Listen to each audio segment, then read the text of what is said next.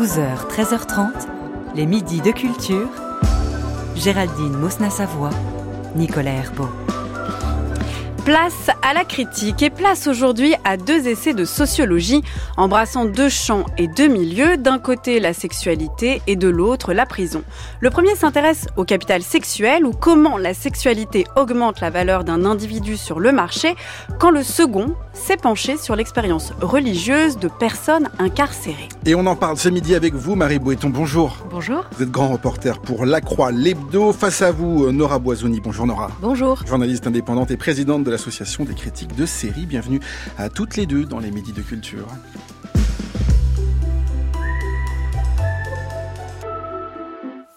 Et on commence avec le capital sexuel d'Eva Illouz et d'Anna Kaplan.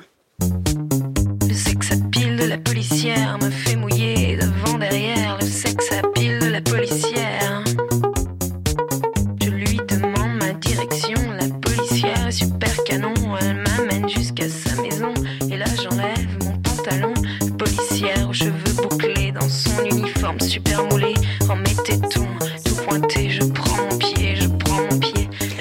Il est désormais acquis que la sexualité est devenue une marchandise. Prostitution, pornographie, Viagra ou sextoy en témoignent.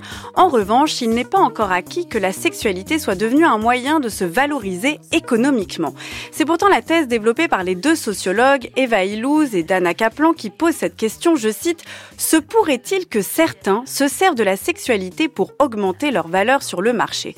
Avec la métaphore du capital sexuel, ce court essai n'analyse pas seulement la valorisation de soi à travers le sex appeal ou le savoir-faire sexuel, mais plus original à travers le sentiment de compétence et d'efficacité tant convoité par les entreprises. Et si la sexualité reproduisait alors moins des inégalités de genre que des inégalités sociales et économiques, qu'en avez-vous pensé, Marie Boéton?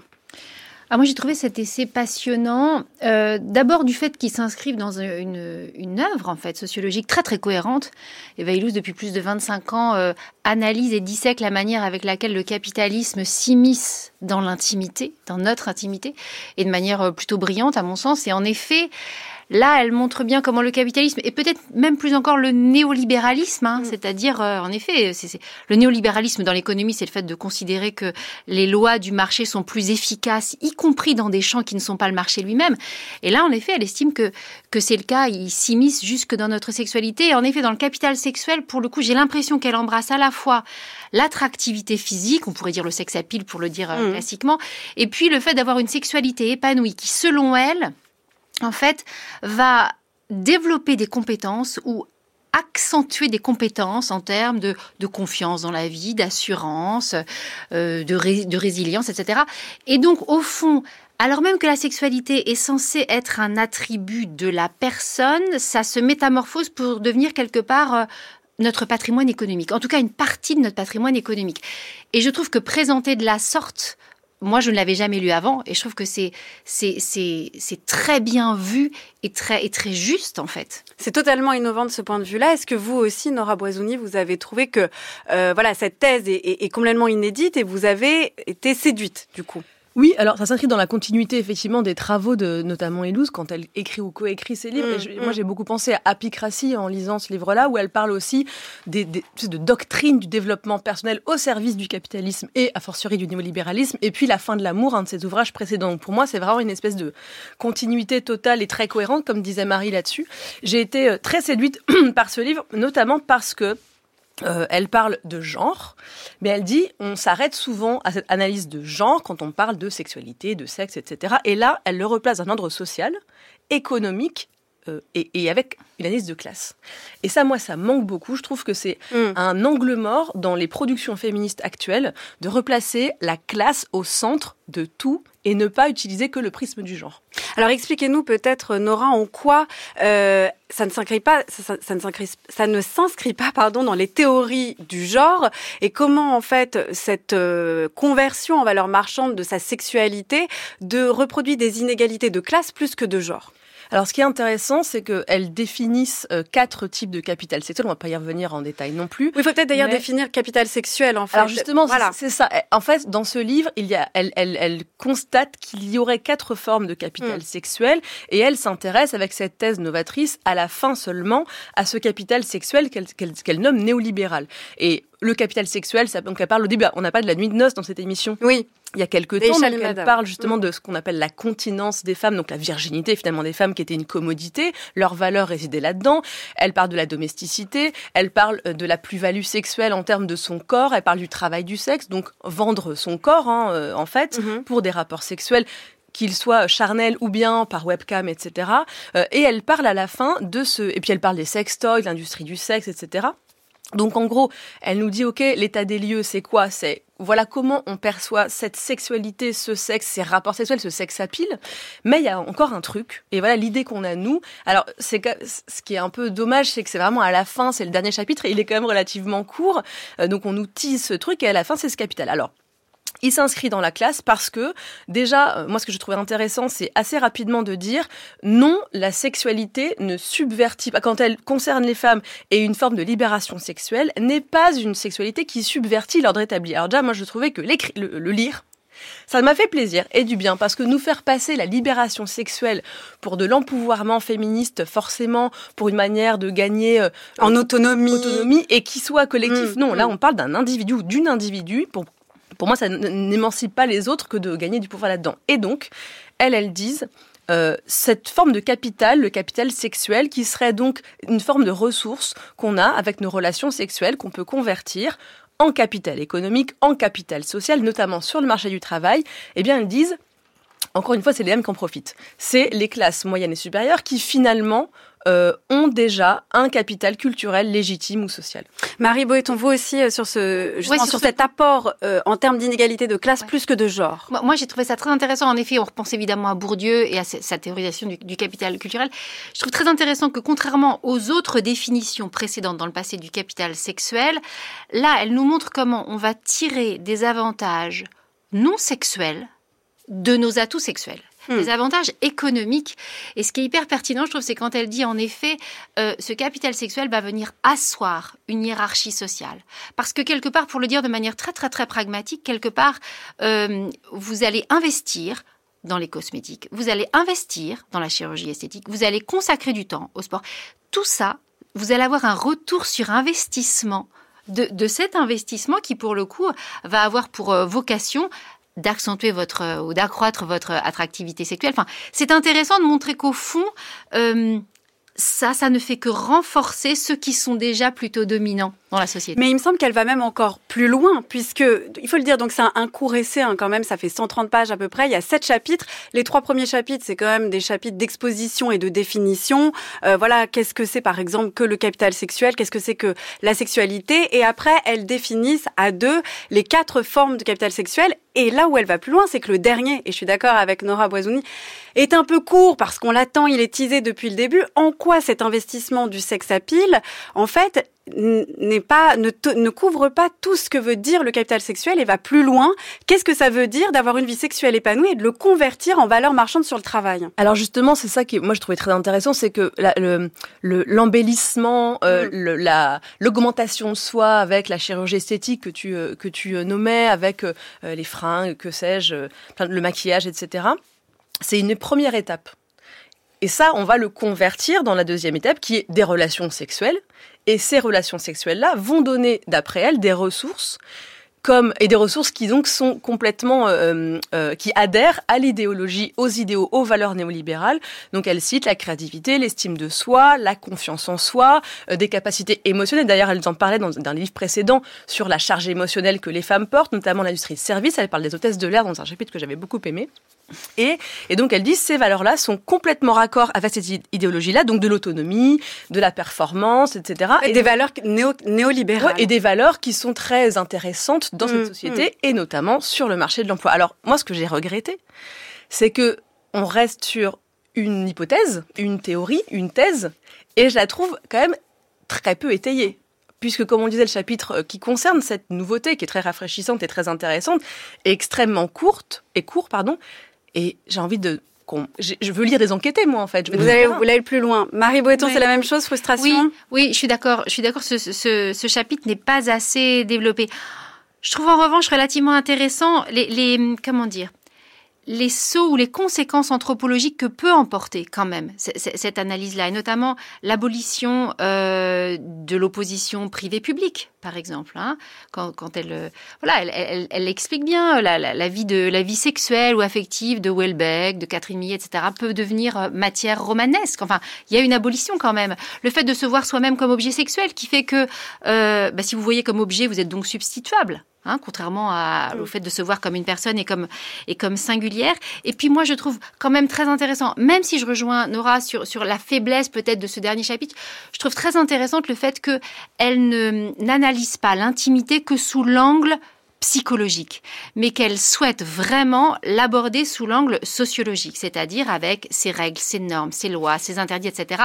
Et que pour le coup, elle, elle, elle s'oppose à cette hégémonie de la psychologie sur ces thèmes-là. Alors, mais ce qui est un petit peu déroutant quand même dans ce dernier chapitre, c'est que justement, cette conversion, elle dit un individu pleinement employable est un individu pleinement sexuel, mais ce qu'on comprend pas très bien, c'est comment s'opère cette conversion de compétences sexuelles en compétences euh, professionnelles. Et on a du mal à comprendre s'il s'agit, la distinction est pas très claire, entre des compétences au lit et un sentiment en fait de compétence et du mm. coup qui nous rend désirable au travail, qui nous rend actifs, proactifs comme on aime à dire ou pas. Est-ce que c'est une question véritablement de compétence ou de sentiment, Nora? Bah, euh, je, je, pense que c'est les deux. Au fond, elles, elles font l'analogie avec des travailleuses du sexe qui vont dire que quand elles ont des clientes ou des clients, mm. souvent des hommes, euh, elles sont à la fois infirmières, psychologues, euh, confidentes, amies, en plus ou à côté de relations sexuelles classiques. Donc elles, elles elle monte en compétences, elle gagne des compétences euh, bah, émotionnelles, sociales, finalement du capital social aussi, à force de parler, d'avoir ces choses-là qui sont peut-être convertibles justement en compétences euh, employables, euh, valorisables et valorisantes. moi, je, j'ai trouvé ça intéressant, mais justement, j'aurais bien aimé, pour cette raison, plus d'exemples, plus de terrain, plus d'enquêtes, plus de preuves finalement. quoi. J'ai l'impression que ce qui est plus encore intéressant que le fait, en effet, que notre propre capital sexuel soit convertible, c'est le fait qu'elles disent, au fond, dans certains domaines, et notamment culturels, euh, médiatiques, social, etc., on, on ne fait pas que vendre sa force de travail, on vend tout son être. Et la sexualité est une dimension de son être. Nous sommes des identités sexuelles, des moi sexuels, en fait, elle dit.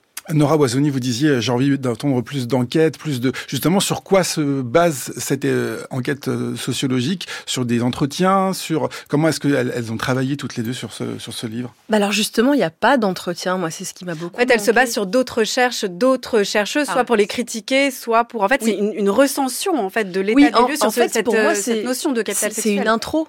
Voilà. Pour moi, vraiment, cet ouvrage est une introduction d'un livre qui ferait peut-être 400 pages.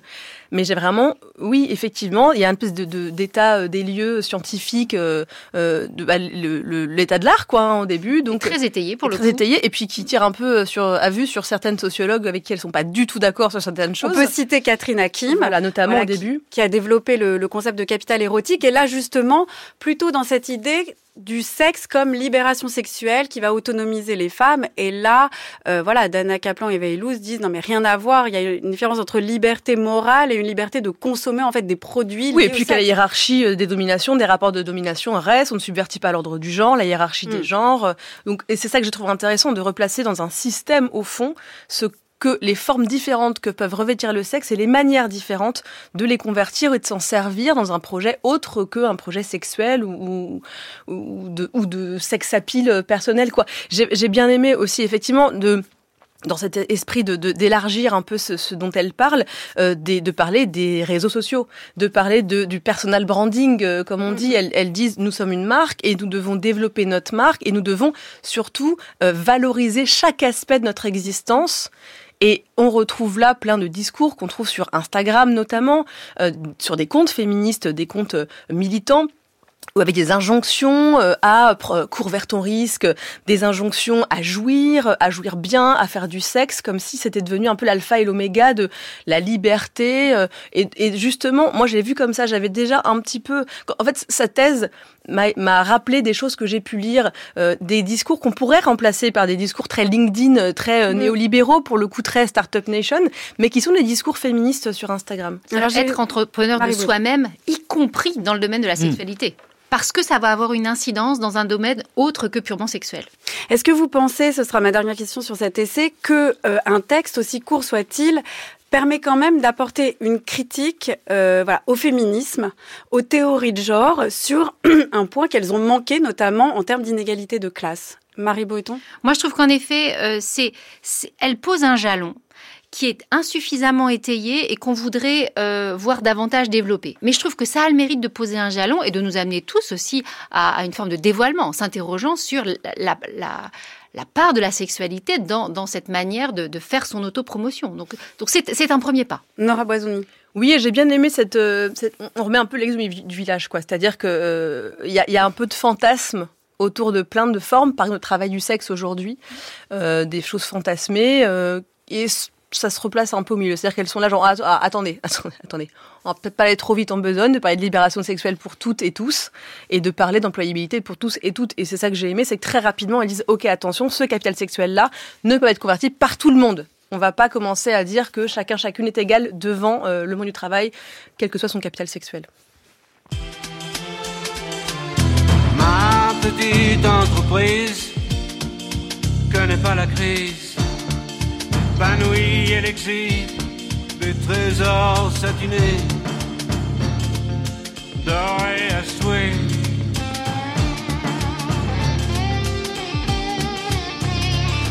Le capital sexuel d'Eva Illouz et d'Anna Kaplan, traduit de l'anglais par Charlotte Matusowski, c'est aux éditions du Seuil.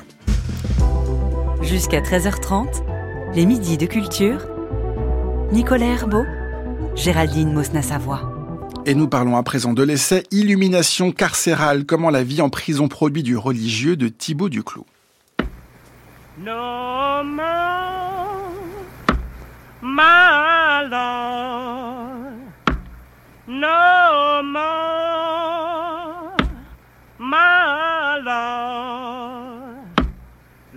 I'll never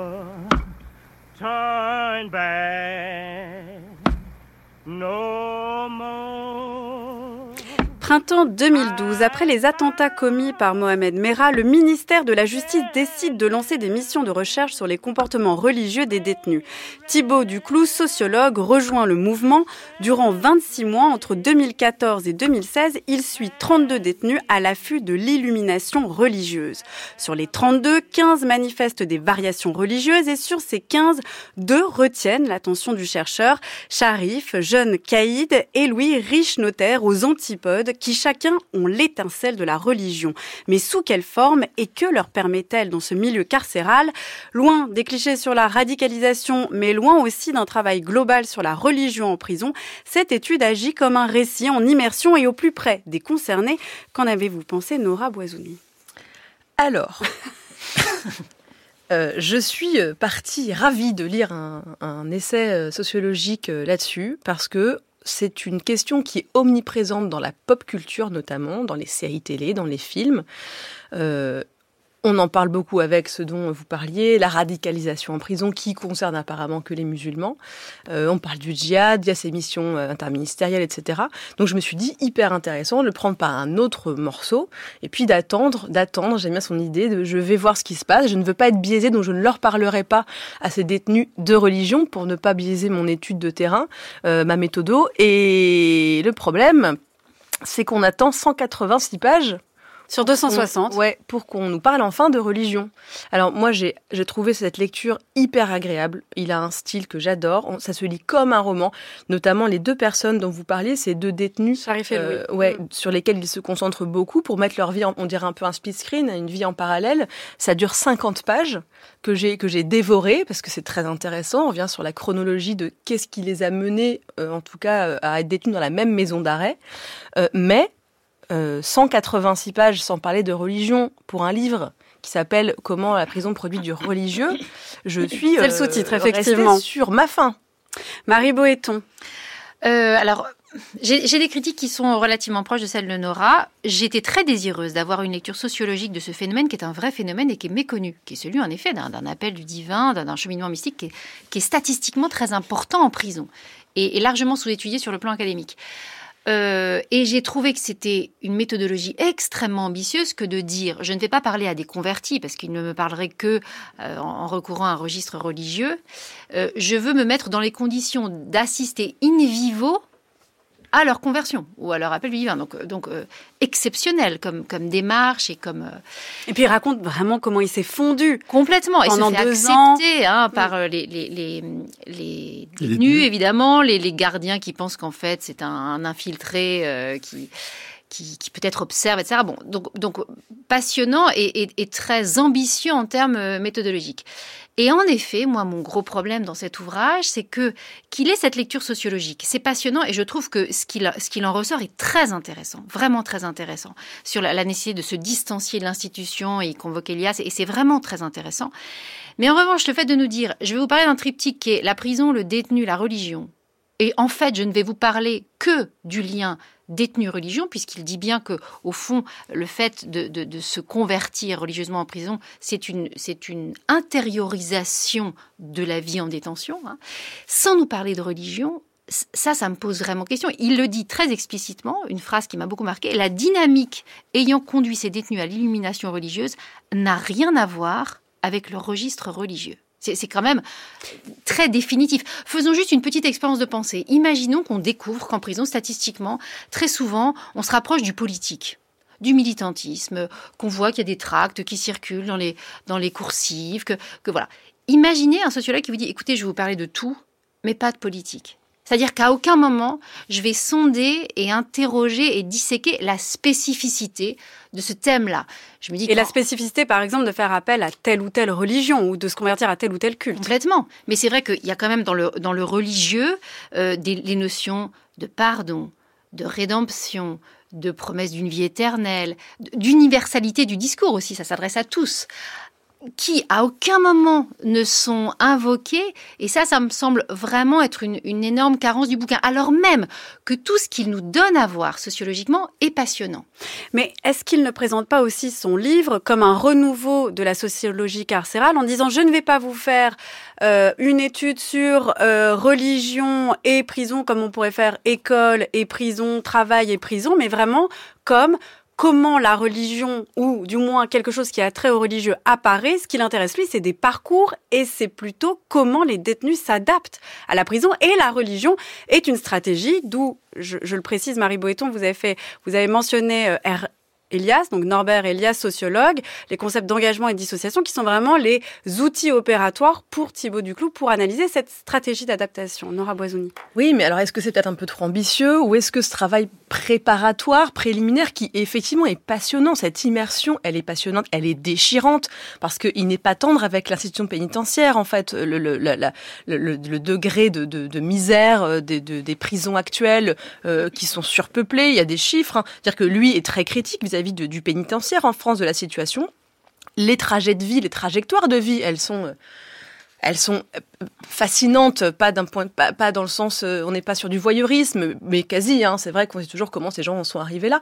Mais je me demande si ce projet euh, de renouveler une méthode, de renouveler un genre ou de renouveler un sujet, euh, peut-être qu'il aurait fallu que ça se passe dans un autre livre et avoir Dans un autre temps, en tout cas. bah oui, aussi. et, et, av- et Mm. nous avoir un peu plus les conclusions, si je peux me permettre. Moi, ce que j'ai trouvé passionnant, en revanche, et, et ça rejoint ce que la question que vous posez, c'est c'est redéfinir le religieux. C'est qu'est-ce que c'est que le Mm. religieux Et ça, ça m'a vraiment intéressé. Il définit le religieux, il dit c'est la ressource de ceux qui en sont dénus. Parce que il nous raconte pas tout le pénitentiaire pour rien. Il nous parle de comment est-ce qu'on cantine, c'est-à-dire comment est-ce qu'on achète des objets à l'intérieur de la prison avec de l'argent envoyé par les proches, si on a des proches qui peuvent envoyer de l'argent. Donc il nous parle des ressources qui peuvent être converties, là aussi sans mauvais jeu de mots, converties en autre chose dans la prison. Et il dit que la religion est une ressource que personne ne peut enlever à ses prisonniers. Et notamment, euh, j'ai aimé l'idée de euh, la religion, elle est engendrée par la peur et par un moyen de rationaliser sa détention. Et j'ai bien aimé, je ne sais plus si c'est son terme exact, mais la, reconquête biographique, une réécriture biographique pour dire en fait je suis là parce que. Et il faut donner Pour redonner du sens, voilà. à cette incarcération. Et ça, j'ai trouvé ça vraiment, vraiment passionnant. Marie Boéton, est-ce qu'on peut pas justement le voir comme ça aussi, ce livre, c'est-à-dire vraiment comme une tentative de redéfinir le religieux, non pas en termes de religion, de culte. D'ailleurs, c'est pour ça qu'il parle d'illumination Mm. et pas de conversion. Euh, le titre, c'est Illumination carcérale, c'est comme un moyen de s'adapter, de faire face, de redonner du sens. Il dit, voilà, en prison, il y a cinq finalités, c'est structurer le quotidien, lutter contre l'isolement, se protéger des co-détenus, contourner le dénuement matériel et donner du sens à la captivité. Et ça, de ce point de vue-là, le religieux intervient. Exactement, il dit à ce titre-là, le religieux, comme le fait de suivre une formation, comme le fait d'avoir un emploi, etc., ce sont des ressources qui permettent notamment une forme d'intelligibilité de, de ce qui m'advient, puisque je suis totalement passif, et donc ce que je vis a une forme d'absurdité. Et puis c'est terrible parce qu'on est esselé, c'est terrible parce qu'il y a une vraie rupture biographique, etc. Simplement, je trouve que il, a des prétentions ou, une ambition intellectuelle à laquelle, au fond, il, ne répond pas. Il devrait davantage nous dire, je vais vous expliquer comment l'institution carcérale va, est une des, une des dimensions qui peut amener au religieux, mais qu'il n'est peut-être pas la prétention de nous dire, je vais vous expliquer comment on arrive au religieux. Nora Boisouni. Et il a une thèse où il dit on ne trouve pas la foi, elle a toujours été là. Et moi, je suis un peu embêtée par cette thèse puisqu'il convoque beaucoup la psychanalyse. C'est vrai que c'est une approche très psychologique en très- fait bah, de, de la psychanalytique carrément Ouais. parce que Mm. lui dit que la religion euh, il dit quelque chose comme c'est une réminiscence de l'enfance euh, c'est des sursauts de l'inconscient en fait que la prison agirait comme un révélateur de ce qui a finalement toujours été là donc dans des familles euh, des mères qui étaient religieuses même si les enfants ne sont pas devenus pratiquants etc et là où ça me pose euh, un problème c'est que comme le livre précédent dont on parlait c'est pas étayé par grand chose. C'est-à-dire que on a la promesse au début du livre, et vous le rappeliez, euh, que sur 32 hommes, euh, euh, 15 ont trouvé la foi, deux, en- deux encore plus. Mais euh, où sont ces hommes? Ils sont pas enquêtés. On a à peine quelques histoires de l'enfance où on dit oui, effectivement, sa mère priait, il s'est détourné de la religion, etc. Mais point. C'est-à-dire qu'on n'a pas ces 32 personnes qui vont parler de religion. On ne sait pas. En fait, il y a un petit peu. euh, euh, euh, on ne sait pas dans quelle mesure euh, ces résultats étayerait vraiment sa thèse si on avait plus de précision sur les autres détenus qui n'ont pas trouvé Mm. la religion, si eux baignaient dans un environnement religieux. Marie Boéton. D'autant pour que ce sont finir. 32 détenus sur 72 000. C'est-à-dire que là aussi, il y a une dimension assez, euh, assez partielle. Et je Ah, C'est même très mince comme échantillon. Exactement. Mm. Or, quand il se permet de dire, et là, je peux vous dire que moi, j'en ai, j'en ai vu aucun qui se sont euh, radicalisés. Très bien, ça n'en fait pas moins un phénomène, un vrai phénomène en prison. Je, trouve qu'il a tendance à généraliser, à monter en généralité à partir d'une monographie qui est très intéressante, mais qui reste une monographie. Texte néanmoins vraiment passionnant à lire en termes de récit, illumination carcérale, comment la vie en prison produit du religieux, c'est de Thibaut Niclot.